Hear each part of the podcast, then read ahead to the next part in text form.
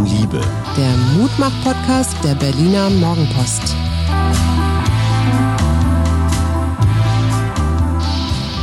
Hallo und herzlich willkommen zur hundertsten Sendung. Hier ist Suse Schumacher, Psychologin, Coachin, Mutter, Gefährtin und Mensch. Und ja, mit einem neuen Jingle von unseren Kindern. Genau, unser großer Sohn Paul ist Musiker unter anderem, spielt in der Band, spielt Schlagzeug. Und den haben wir gebeten, weil wir den anderen so ein bisschen, wie fanden wir den? Bisschen knatterig. Bisschen knatterig und dann auch noch mit Corona in der Ankündigung. Wir dachten, das ist jetzt nicht mehr ganz so zeitgemäß, auch wenn wir natürlich nach wie vor den Virus um uns rum haben. Aber wir dachten, nee, wir sind ja ein Mutmach-Podcast. Da ist dieses Corona immer so ein bisschen gruselig, oder? Okay, und es gibt noch eine zweite Variante. Die hören wir. Wollen wir die jetzt schon gleich hören? Ja, oder bitte. Ist das zu schnell aufeinander? Die zweite Variante wäre diese hier.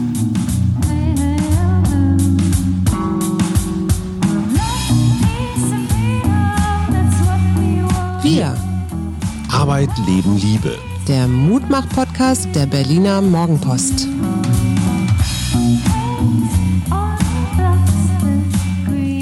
Man muss dazu sagen, dass diese zweite Version, die mir persönlich ein kleines wenig besser gefällt, Mir auch. dass diese zweite Version äh, von Kristen, also die Stimme, ist die Freundin unseres Sohnes, insofern tatsächlich Familie, deswegen sagt Suse unsere Kinder. Die haben das jetzt noch nicht so perfekt fertig abgemischt, sondern einfach mal diese beiden Styles uns über den Zaun geworfen und Jetzt seid ihr Bock gefragt. habt, genau. Wir erwarten eure Kommentare dazu, welcher Jingle denn besser zu uns passt.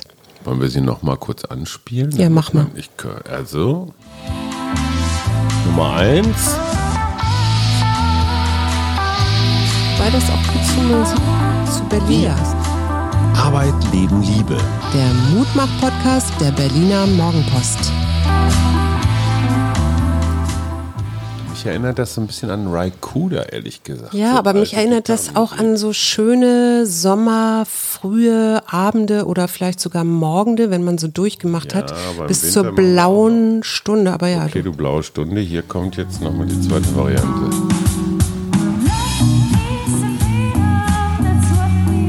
wir. Arbeit, Leben, Liebe. Der Mutmach-Podcast der Berliner Morgenpost. Ja, eindeutig. Eindeutig zwei. Also Für mich. Selbst obwohl das erste Berliner Sommerabende hm, repräsentiert. Wer bist Wir- du denn überhaupt? Du hast dich noch gar nicht vorgestellt. Ja, ich bin, ich bin der Verlierer des heutigen Abends, weil ich hatte eine Idee und diese Idee ist leider äh, gerade eben vor drei Minuten durch die Tür gegangen. Und zwar wollte ich das klassische Feiern vermeiden, dieses übliche Selbstbeweihräuchern, oh guck mal, wie toll wir sind, und wollte den Menschen in den Mittelpunkt zerren, der uns seit 100 Folgen letztendlich sehr liebevoll, Betreut. sehr empathisch, betreut und alles das, was wir, egal zu welcher Tages- und Nachtzeit machen, auch Absondern. Absondern. Ähm, er, er ist eine Mischung aus Kläranlage, also er macht aus Scheiße Gold und sorgt halt dafür, dass das, was wir so an Rohzeug zu ihm rüber mailen, dass das sowohl auf den Portalen wie Spotify und iTunes eingestellt wird, dass es auf der Homepage von der Berliner Morgenpost steht. Wir reden vom stellvertretenden Chefredakteur der Berliner Morgenpost, Thorsten Krob. Thorsten hat bei, also hat viele Charakterstärken, aber eine Schwäche und dazu gehört seine geradezu ah, eine Zurückhaltung, die ich für einen Journalisten total ungewöhnlich finde. Weil normalerweise wirst du ja nicht Journalist, weil du leise bist und nicht gesehen und gehört werden willst. Thorsten ist anders. Wie würdest du ihn beschreiben? Ja, ich glaube, so sehr, sehr ähnlich, also sehr interessiert an Tausenden von Themen, so wie man das als von Journalisten auch sich erhofft, ne, um dann auch was zu lernen wieder. Und gleichzeitig äh, empfinde ich ihn tatsächlich auch wirklich sehr zurückhaltend. Und ich fand es jetzt auch sehr schade, weil ich ihn natürlich hatte ich schon so ein paar Ideen, was ich ihn gerne fragen wollte. Was, was hättest du ihm gerne gefragt? Also ich hätte, erstens hätte ich gerne gefragt, so, wir senden unseren Podcast ja in diese Redaktion rein. Ja, und wir beanspruchen ja Verarbeitungszeit mhm. und, und, und auch Platz, der vielleicht anderen verloren geht oder so. Also mich hätte interessiert, ist das in der Redaktion eigentlich willkommen, dass da von außen so Zeug zugeliefert wird oder betrachten die das eher so als lästiges? Ich kann mich an meine eigene Tageszeitungszeit erinnern und ich, es ist nicht immer so, dass man so willkommen ist, wie man gerne wäre. Aber aber denkst du denn, dass, aber wir sind ja eigentlich keine, keine Konkurrenz, oder? Also wir machen ja was zum Hören und die Morgenpost ist ja zum Lesen und ja gut, äh, online kann man natürlich auch mal kleine Filme sehen oder so, aber wir sind doch in dem Sinne keine keine es wirkliche Konkurrenz, darum, sondern eine was, Erweiterung vielleicht. Ja, es geht aber nicht darum, was du real empfindest, sondern es geht darum, was konkret empfunden wird von den Kollegen. Und da bin ich, aus eigener Erfahrung weiß ich, dass das, was von außen kommt, immer irgendwie feindselig ist. Wobei ich mich oder uns auch gar nicht so als von außen betrachte, solange wie wir dabei sind. Aber es hätte mich einfach mal interessiert, so, läuft das einfach so mit oder wird das vielleicht auch mal in einer Konferenz besprochen? Oder, oder vielleicht auch nicht. Hat es schon mal Ärger gegeben? Irgendwie sowas, weil, weil wir wirklich so, wir kriegen eine ganze Menge Leser, Hörerinnen, Zuschriften, aber so aus der Redaktion so gar nichts. Ich hätte einfach gerne mal in den Maschinenraum geblickt. Mhm. Und ich hätte gerne gewusst, was musst du eigentlich alles machen? Du kriegst eine MP3-Datei und was machst du damit eigentlich alles? Wie geht's dann weiter, ja. Mhm. Genau. Und was hättest du ihn gern gefragt? Na, ich hätte ihn zum Beispiel gerne mal gefragt, äh, was er denn, er, er, ist ja, er hat ja wirklich alle 100 Folgen auch gehört, weil er muss das ja immer auch nochmal technisch abhören. Genau. Ähm, und ich hätte ihn gerne mal gefragt, was er denn, was, was es denn für Geschichten gibt, die er spannend fand oder wo er findet, dass wir uns da mal vertiefen sollten oder was wir eigentlich vielleicht über Bord werfen könnten. Wir müssen fairerweise so. sagen, wir haben ja versucht, ihn zu bestechen. Ja. Wir wussten, dass er vorbeikommt, weil er nämlich eine treue Seele ist. Und er hat uns äh, eine wirklich bemerkenswerte Flasche Rosé-Schaumwein zukommen lassen. Wir gestehen beide, wir sind Rosé-Fans. Und zwar schon weit vor, bevor es Trend wurde. Mhm. Und äh, Thorsten interessanterweise auch. Und ich finde, es gibt drei Sorten von Menschen. Es gibt Weißweintrinker, Rotweintrinker. Echt? Und Rosé-Trinker. Und Gin-Trinker. ja, das ist aber was anderes. Ich meine jetzt, was Wein angeht. Ähm, und äh, wir wussten also, dass er kommt und wir dachten, wir machen ihn mit einem legendären grünen Curry aus Suses kleiner Hexenküche machen wir ihn gefügig und dann schleifen wir und ihn. Und einem Glas Schaumwein? Und einem Glas Rosé-Schaumwein und dann schleifen wir ihn. Ich hatte hier drei Mikrofone aufgebaut und er hat sich mit Händen und Füßen gewehrt. Sein Argument, was ich allerdings gut nachvollziehen kann, die Morgenpost ist tatsächlich, was ich auch sehr richtig finde, auf ihre Chefredakteurin Christine Richter zugeschnitten. Das ist so das Gesicht der Zeitung und, und das tut Berlin auch wirklich gut, dass da so eine gestandene, selbstbewusste, starke Frau an der Spitze einer Zeitung steht, ist ja dann doch schon ein ziemliches Männerbusiness hier. Und Christine ist schon, die hat schon so diese Kraft, äh, die man braucht für sowas. Und wir haben nicht gefragt, ne? Das ist, war wir vielleicht auch noch unser Fehler. Ja, und daraus lernen wir äh, etwas fürs Leben. Konsens ist alles. Ja? Mhm. Und zu, dass Thorsten jetzt gesagt hat, nee, habe ich keine Lust oder mache ich nicht, fand ich total super von ihm. Er hat sich nicht von uns beschnacken lassen. Und wir haben wirklich, wir haben beide so die Schlange K versucht zu imitieren mit unseren Hypnoseaugen aus dem mhm. Dschungelbuch. Ne? So, ja, wie gesagt, ich habe hier auch alles reingemixt in meinen Kochen, was nur irgendwie ging, aber. Hat nicht geholfen. So, jetzt müssen wir also ein bisschen freestylen, was die 100. Sendung angeht. Ich stelle fest, ich habe hier so einen riesen Stapel von Zeug liegen, der mir aber eigentlich völlig egal ist. Thorsten hat was sehr Interessantes gesagt. Er sagt, was ihm noch am meisten in Erinnerung ist und womit er bis heute arbeitet, war von dir eine Strategie, mit Angst umzugehen, indem man die Angst nämlich? Kleiner macht, indem man sie erstmal benennt und in kleine appetitliche Häufchen macht, sozusagen. Also, dass du sie dir genauer anguckst, weil sie ist ja meistens in vielen, vielen Fällen sehr diffus und dadurch überfällt sie mich dann auch. Aber wenn ich sie mir genauer angucke und sage, woher, wovor habe ich denn eigentlich Angst? Und wie stelle ich mir denn zum Beispiel, meistens geht es ja so um zukünftige Sachen, mhm. äh, wie, was stelle ich mir denn da genau vor oder so, dann kann ich sie viel besser ein, wie sagt man, umringen oder, oder äh, Kleider machen auf jeden Fall. Kann, können wir das mal an einem Beispiel machen? Also die nächste Woche äh, habe ich, was weiß ich, drei Stücke zu schreiben und noch zwei Auftritte und vier Interviews. Und ich habe Angst, dass das alles viel zu viel ist, dass ich das nicht hinkriege. Also so eine klassische Too Much Versagensfurcht. Wie, wie gehe ich damit, wie, wie zerteile ich das in, ich sag mal, mundgerechte Häppchen? Naja, du könntest jetzt erstmal dir angucken, was sind denn das überhaupt äh, für, also was, was ist das überhaupt für genau für Arbeit? Was musst du da genau machen? Ja. Mhm. Und dann kannst du dir überlegen, wie, wovor, was macht denn die Angst aus? Also was wäre das denn, wovor du Angst haben könntest? Ah, dass die Stücke nicht gut genug sind, dass dass ich die zurückkriege mit der Anmerkung so, ey, mach noch mal. Und was hat da in der Vergangenheit geholfen? Weil das ist ja nichts, was du jetzt seit gestern so hast. In der Vergangenheit hat immer geholfen, erstmal machen. Mhm. Also jetzt nicht noch stundenlang irgendwie rumsurfen oder klassisch prokrastinieren. Mit nee, vor allen Dingen auch nicht immer wieder um das gleiche nachdenken, ne? Nee. Und interessanterweise weiß ich, wenn ich mich, mich eine Stunde konzentriert hinsetze und was schreibe, mhm.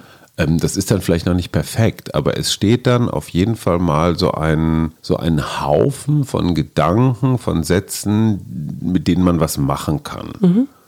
Und in dieses, in dieses Tun zu kommen, das ist, das ist eigentlich der größte, der größte Schritt. Mhm. Und ich habe für mich eine relativ einfache, aber wirkungsvolle Strategie entwickelt, nämlich mir einen total straffen Zeitplan zu machen. Mhm.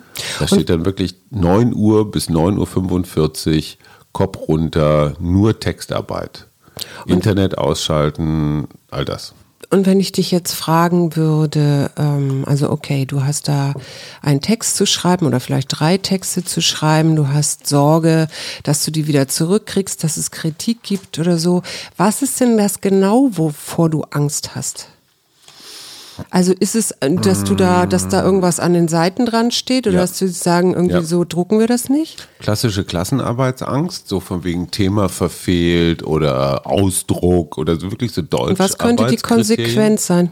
Die Konsequenz könnte sein, dass ich das Ding zurückkriege, idealerweise noch von einem Redakteur, der deutlich jünger ist als ich. Ich hatte das mal von einer, von einer, von einer Weile, dass so eine, eine junge, sehr, sehr selbstbewusste Frau zu mir sagte, also Herr Schumacher, das können Sie besser. Mhm. Und wie hast du dann reagiert? Was hast du dann gemacht? Also Warst du erstmal befremdet, weil das kennst du ja eigentlich gar nicht, ne? ich habe erstmal den alten weißen Patriarchen in mir weggesperrt, der so ganz kurz davor war zu sagen, pass mal auf, Puppe. Ja, ich habe in meinem Leben schon und was willst du eigentlich? Und das, und war, das war schon mal der erste Schritt raus aus dieser alt-jungen Mann-Frau oben-unten-Rolle, die ja völlig unangemessen gewesen wäre. Und dann habe ich tatsächlich in einem Anfall von Selbstkritik oder Selbstreflexion gesagt, hm, ich glaube, sie hat recht. Mhm. Weil die Punkte, die sie gemacht hat, waren total gut. Und was war jetzt davor dann Angst? Hm, ich glaube, so klassische Versagens- oder Scheiternsangst. Ich genüge nicht? Ich genüge nicht. Ja, und, und natürlich dann noch so Deadline reißen. Ne? Ich mhm. bin nicht rechtzeitig fertig, aber das ist ja auch, ich genüge nicht. Mhm. Was aber noch nie passiert ist, interessanterweise. Also meine Erfahrung lehrt mich bis auf dieses eine, das können Sie besser, Herr Schumacher, äh, passiert das relativ selten. Mhm. Und was ähm, ist da nun die Angst? Ja, diese Angst ist immer noch da. Also nicht fertig zu werden, nicht gut genug zu sein, und, und dann gibt es noch so eine unbestimmte Angst, dass die Leute scheiße finden, was ich mache, ohne dass sie es mir sagen. Aber das kennst du doch. Das gibt, also dass du manchmal polarisierst und dass andere Leute. Polarisieren ist was anderes. Polarisieren. Aber es gibt immer Leute, die dich nicht mögen oder die dich lesen mögen oder was weiß ich. Okay, ich habe keine Angst mehr. nee, so, ich wollte sie dir nicht ausreden Zu oder spät, so. Schon passiert. Ich versuche nur, äh, sie kleiner zu machen oder sie ein bisschen greifbarer zu machen und darum geht es ja letztendlich. Lass uns mal auf unsere ich 100 möchte, Folgen kommen. Ja, ich möchte jetzt nämlich so ein Running Gag, den ich all die Tage immer mit mir rumgeschleppt habe, Na. mal hier in der hundertsten Sendung endlich auch zu den Akten legen. Und zwar sage ich nur Slovo. Slovo? Mhm. Was ist das? Slovo ist, ich weiß jetzt nicht in welcher Sprache, aber das ist das, äh, in der Übersetzung heißt das Wort.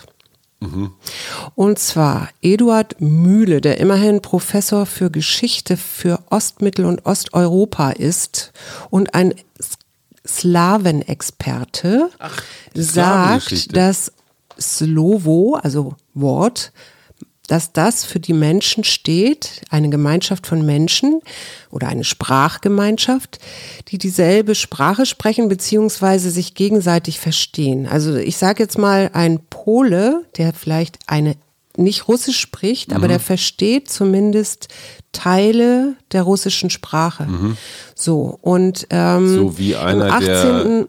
der, der Plattdeutsch spricht, Teile der niederländischen Zum Sprache. Beispiel, Okay. genau. Oder auch vielleicht sogar Englisch auch ein bisschen versteht, ne? Weil da im Genau. Plattdeutschen ist ja, sind ja auch englische Worte mit integriert. So, und ähm, im 18. Jahrhundert hat man irgendwie gesagt, ähm, indoeuropäische Sprache ist das, was die Slawen sprechen. Und das sind Sprachvölker, also nur mal aufgezählt. Sorben, Polen, Tschechen, Slowaken sind Westslawen. Ukrainer, Weißrussen und Russen sind, was würdest du sagen? Auch. Ostslawen. Slowenen, Kroaten, Bosnier, Montenegriner, Serben, Bulgaren. Mazedoner sind dann die Südslawen, genau. Also das ist, äh, dass das Wort Slave eher darauf hinweist, dass das eine Sprachengemeinschaft ist Okay. und nicht mit, nichts mit Sklaven zu tun hat, Das obwohl das ja so in der aus dem Osten.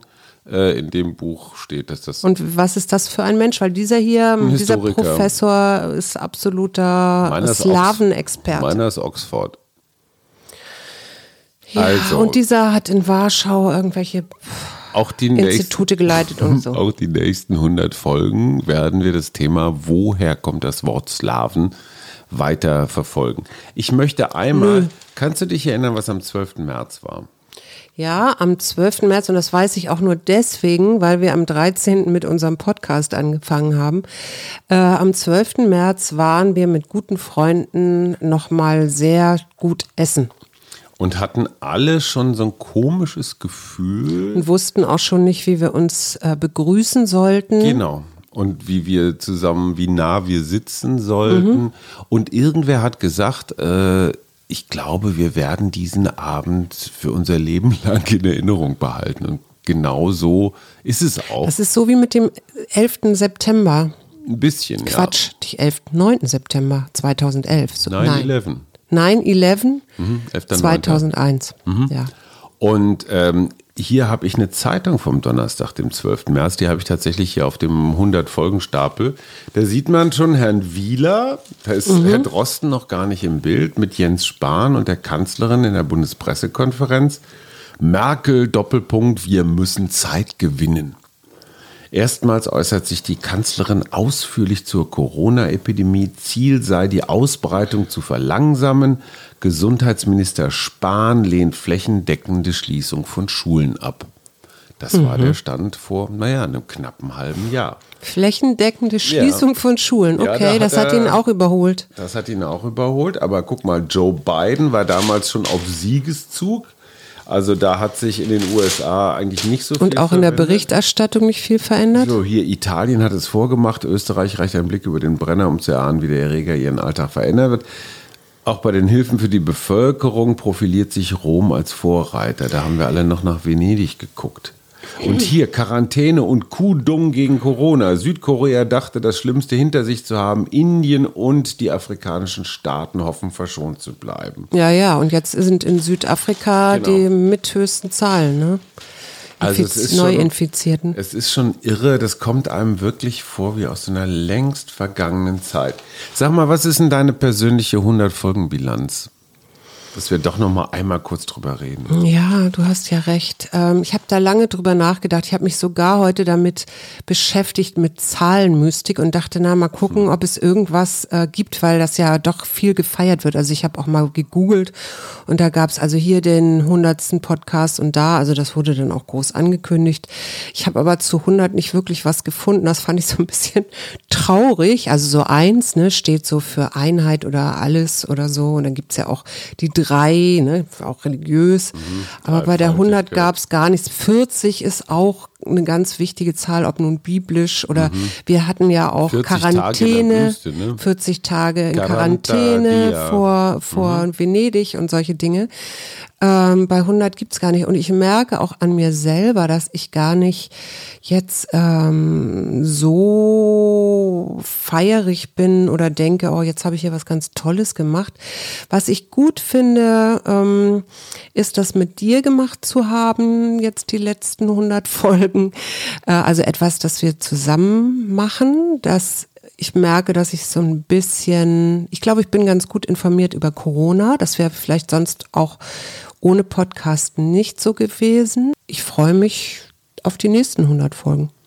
Also ich finde, wir sind uns näher gekommen im Sinne von, wir haben diese Krise, wir sind immer gesprächsfähig geblieben. Mhm. Und das ist das, was mir so eine kluge Frau, die die Corona-Zeit genutzt hat, um edles Grau auf ihr Haupt zu zaubern. Das muss man mal wirklich sagen. Die Corona-Monate haben dir so gut getan, dass du jetzt deine natürliche Haarfarbe wieder hast. Und es sieht echt edel aus mit diesem grauen Kram. Und das macht auch tatsächlich was mit mir, du weil ich doch wirklich, ähm, ja, natürlich habe ich auch schon mal eine Oma gekriegt, äh, das, also ja. von jungen Männern. Das ähm, hat mich natürlich ein bisschen gekränkt. Aber ich fühle mich irgendwie klarer und runder mit mir. Ja, und ich, ich weiß nicht, wie wir diese Corona-Monate überstanden hätten, wenn wir nicht jeden oder dann irgendwann jeden zweiten Tag uns zum Sprechen zusammengefunden mhm. hätten. Dann hätten wir wieder viel diese Zwischentür- und Angeldebatten gehabt. So, man weiß nicht so ganz genau, was mit dem anderen los ist. Und so sind wir immer im Gespräch geblieben. Mhm. Und wir haben was auf Augenhöhe ähm, geführt. Und Auch. was ich interessant finde, ähm, ich habe neulich mit einer Freundin gesprochen, die sich darüber aufregte und jetzt hat die, glaube ich, ähm, hat sie so die ersten Folgen von uns gehört, da bist du mir immer ins Wort gefallen. das ist deutlich besser geworden, dafür danke ich dir auch. Äh, es fand ich aber ganz interessant, dass sie das nochmal aufgenommen hat und gesagt hat, ja, also das nervt, ich will dich doch mal hören und der redet immer dazwischen. Da bist du auch, das hat auch was verändert. Ja, nee, also das sind ja alles so Sachen, an die wir uns so rangeübt haben. Also wir ganz persönlich, ganz egoistisch können sagen, ja, es war irre viel Arbeit. Ja. Ja. Äh, aber es hat sich positiv auf uns ausgewirkt. Glaubst du, dass das für unsere Kinder auch positiv war oder nervt die das wieder, dass ihre Alten da so ihr Ding machen? Äh, also es ist ja immer so eine Frage, wer uns alles hört. Ich glaube, davon hängt das eher ab. Also ich weiß nicht, ob es Klassenkameraden, Eltern gibt von unserem jüngeren Sohn, die uns ab und zu hören. Und äh, ich, ich bin auch immer nicht ganz sicher, ob wir, wie viel wir eigentlich erzählen sollten und wie viel nicht. Ich glaube eher, dass es besser ist, ihn da so ein bisschen rauszuhalten oder beides rauszuhalten. Aber ich habe nichts Gegenteiliges von unseren beiden Söhnen gehört bisher. Sehr gut. Ich ähm, habe übrigens eine kleine Überraschung für dich. Oh, ich habe nichts vorbereitet. Nee, ist ja auch alles gut. Ich habe nämlich gedacht, also wir machen eine neue Rubrik auf. Mhm, bin ich dabei. Und zwar heißt die Rubrik Glück ist für mich. Glück ist für mich. Mhm. Und ich muss den Satz ergänzen. Ja, also ich, ich, äh, du kann, das kann ja irgendwas sein. Ich sag mal, was für mich heute mhm. Glück ist. Ich habe heute eine Meldung gelesen, dass die Zahl der wildlebenden Tiger in Indien wieder steigt. Mhm. Die war auf so einem ganz traurigen Ast 2006 und ist jetzt doppelt so hoch. Also es gibt 3000 äh, wildlebende Tiger in Indien, also das sind wieder mehr geworden. Und die haben das auch unter verrückten Umständen gezählt da, also wirklich mit ganz vielen Leuten und Kamerafallen und ich weiß nicht was. Mhm. Kleiner Wermutstropfen ist, dass das Verbreitungsgebiet schrumpft. Mhm. Also der Mensch egal ob nun in Indien, auch hier ist mir das gestern aufgefallen, als wir am See waren, äh, wie viele Schiffe da inzwischen oder Boote da inzwischen rumfahren und dass die Tiere doch so ein bisschen verdrängt werden. Aber nicht nur in Indien Zahl, steigt die Zahl der Tiger, sondern auch in Bhutan, in China, in Nepal und in Russland. Und das hat mir heute ein Glücksgefühl geschenkt. Ich kann darauf nur erwidern, ich hatte sehr, sehr viel Spaß mit der Dokumentation Tiger King auf Netflix. Die passt insofern dazu, als dass in Gefangenschaft nur in amerikanischen Privatzoos mehr Tiger leben als weltweit in Freiheit. Ja, aber das finde ich ganz schön traurig. Das finde ich auch ganz schön traurig. Trotzdem hat mich diese Dokumentation auf eine Art glücklich gemacht, weil sie ein unfassbares Fleißwerk ist. Also da hat mir endlich mal jemand, ich glaube acht Jahre lang wurde gedreht für diese, für die, diese Dokumentation, da hat mir endlich mal jemand erklärt, wie es dazu kommt, dass es Menschen gibt, die einfach zwei, 300 Tiger in Gefangenschaft halten und was dahinter steckt. Aber du weißt, das dass das dasselbe auch, dahinter, was immer dahinter steckt. aber du Kohle, Kohle, Kohle. Ja, ja, aber du weißt, dass das ja auch mit den Zoos und so weiter ist immer, immer, dass das immer so das vorgeschoben wird, ja, da erhalten wir die Tiere und so weiter. Aber das ist ja doch irgendwie eine Tierhaltung, die eigentlich irgendwie artfremd ist, oder? Nicht artgerecht. Also mich macht es glücklich, wenn ich auf dem Rücken liege und in Baumkronen gucke und die Wolken über den blauen Himmel ziehen sehe und das Gefühl habe, dass ich irgendwie gerade nichts zu tun habe. Schön. Schön. Wir sind bei X, mein Wir sind Schatz. Bei X. Äh, X Film, X Schauspieler. Xantippe. Xanadu. Xanadu. Ich, ich, war, ich bin nicht vorbereitet Da, da, auf solche Filme im Moment und auch nicht auf die. Gibt es irgendeinen Schauspieler, der Xavier heißt oder? Ja, zum Beispiel Franz Xaver Krötz. Wow. Ja, Xavier Naidu ist inzwischen auch ein Schauspieler Echt? bei den Aluhüten. Ach so, bei den Aluhüten. Spielt ja eine, die Rolle Sag des mal ganz kurz, ich weiß, wir wollten eigentlich nicht wirklich darüber reden, aber diese Demo, die da gestern in Berlin war, Ganz ehrlich, ne, wenn diese 20.000, die vielleicht war- soll gar nur nicht, 17.000 die gar nicht gewesen sein. 20.000 waren, die eigentlich 500.000 sein wollten, wenn das alles ist an, ich sag mal, Irren in einem Volk von 83 Millionen, jetzt mal rein prozentual, die sich dann auch aus ganz Deutschland mit Bussen Die kamen alle aus Stuttgart, mit, weißt du doch. Mit Mittagessen umsonst und so, also einfach so haben herkarren lassen. Ich finde, das ist eine relativ gute Irrenquote. ja, Das einzige Problem, was ich tatsächlich habe, ist, dass die Aufwertung durch meine Medienkollegen gigantisch ist. Dass also jedes bekloppte Plakat, was sich da einer gemalt hat, dass das tausendmal und immer wieder gezeigt wird. Und natürlich ist es von öffentlichem Interesse, wenn gegen irgendwas protestiert wird, aber man muss sie auch nicht größer und wichtiger machen, als sie sind. Und man muss auch nicht jedem Klapskalli äh, ein Mikrofon unter die Nase halten. also du meinst so, äh, guck, es ist Demo und niemand geht hin. Also ich meine von deinen Pressevertretern. Sagen wir mal so, warum kann man nicht auch über Dinge berichten, die ich sehr viel relevanter finde, wenn man junge Menschen, die in Schlauchbooten auf dem Kanal sind und ein bisschen rumraven, wenn man die jetzt zum Gipfel der Corona-Verantwortungslosigkeit macht, warum kann man diese ganzen Arschgeigen, die ohne Masken, ohne Abstandsregelungen einfach alles konterkarieren, was in diesem Land erreicht worden ist in den letzten Monaten und dann noch mit dieser unfassbar frechen Behauptung, am 1. August ist die Pandemie vorbei. Und Wa- Freiheit fordern. ja, und warum berichten wir nicht, nicht so zoologisch, so guck mal, wie viel lustige bunte Hunde hier unterwegs sind, sondern warum berichten wir nicht wirklich kritisch, skeptisch und sagen, pass auf, es gibt hier Regeln, es gibt Gesetze, es gibt erwiesenermaßen Maßnahmen gegen diese Pandemie und diese Menschen ignorieren diese Maßnahmen. Ja. Das ist für mich die Nachricht. Ja. Ja, die, die, die, die halten sich einfach nicht an das, was Recht und Gesetz ist. Ja. Und so geht's überhaupt schon mal los. Und in einem der freiesten Länder der Welt, wo die Grundrechte wirklich auch in der Pandemie so wenig wie möglich eingeschränkt worden sind, so zu tun, als sei man hier in der, in der Diktatur, das ist doch wohl völlig absurd. Ja. Und ich habe nur einen kurzen Filmausschnitt gesehen, wo so ein Typ gefragt wurde, der sagt, ja, unsere Grundrechte und hier wird alles umgebaut. Der wurde von der Reporterin gefragt, ja, welche Grundrechte denn?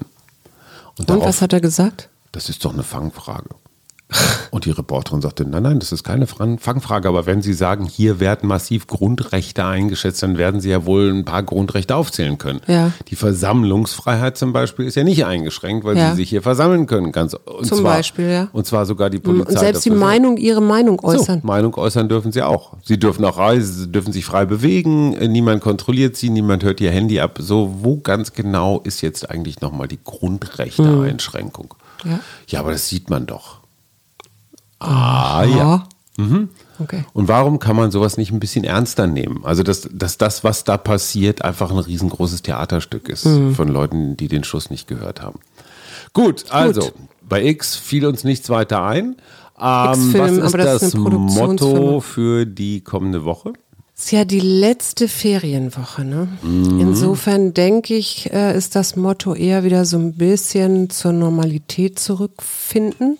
Völlig Und falsch. ich rede jetzt von Sommerferiengefühl, obwohl ich das nicht wirklich hatte, hin wieder zu regelmäßig Schule, also arbeiten tue ich aber eigentlich auch die ganze Zeit. Was hast du für ein Motto? Enjoy. Enjoy, okay. Ja, ich finde, es ist die letzte Woche und ich muss jetzt nicht in der letzten Woche schon die übernächste Woche vorwegnehmen und jetzt schon Arbeit simulieren, sondern ganz im Gegenteil, häufiger auf dem Rücken liegen, in die Baumkronen gucken und nichts tun. Und Klöter, Klöter, ein Kärtchen wird gezogen. Ein Kärtchen wird gezogen und das Kärtchen heißt Licht. Licht. Cool. Licht finde ich gut. Licht ist auch mal ein schönes Thema für ein Wochenende. Ich habe mir am Wochenende. Und zwar in durchaus, wie sagt man, delikaten Körperregionen, weil ich das Bedürfnis hatte, auf dem Wasser relativ unbekleidet und natürlich nicht eingecremt, wie echte Helden das so machen. Ja, und das Ergebnis ist. ich Du weißt schon mit Hautkrebs und diesen Britte. ganzen Dingen. Schatzi, ich habe das Faltenbildung, Schatz. hm, zu spät. Okay, ähm, ich, bei Licht fällt mir immer ein, dass ich jetzt gerne 17.000 oder wie viel es gestern war, ein bisschen Licht schicken würde, damit sie ein bisschen weiterdenken. Lass dein inneres Wesen jeden Tag erhellen und mit Licht erfüllen. Sei Ja. wachsam. Unachtsam über Details hinwegzugehen, kann zu Grauzonen und Stillstand führen. Na, das passt doch. Wir sagen schon mal Tschüss. Wir. Bis Arbeit, Leben, Liebe. der Mutmach-Podcast der Berliner Morgenpost. Wieso blendest du das jetzt schon ein? Wir, sind, wir haben noch nicht mal Tschüss gesagt. Ich wusste ja nicht, dass du noch so lange quatschen würdest. Ich wollte dich Ich wollte aber Tschüss sagen, so wie sich das gehört. Dann sag das doch einfach. Ich Tschüss. wollte den Leuten ja nur den. Jetzt können wir den ersten ja auch nochmal zeigen. Also, wenn ihr irgendwelche Meinungen zum ersten oder zweiten Jingle habt, Bitte, bitte schickt eine Mail. Wir, Arbeit, Leben, Liebe. der Mutmach-Podcast der Berliner Morgenpost.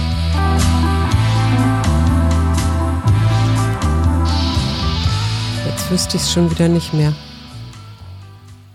wir werden das rauskriegen. Wir wünschen euch eine schöne Woche. Bis dann. Tschüss.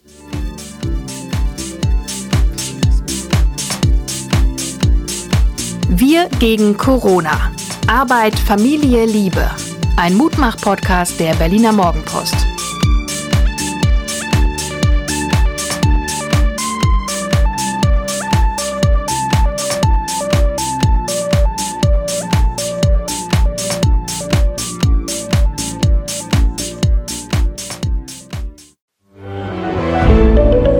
Ein Podcast von Funke.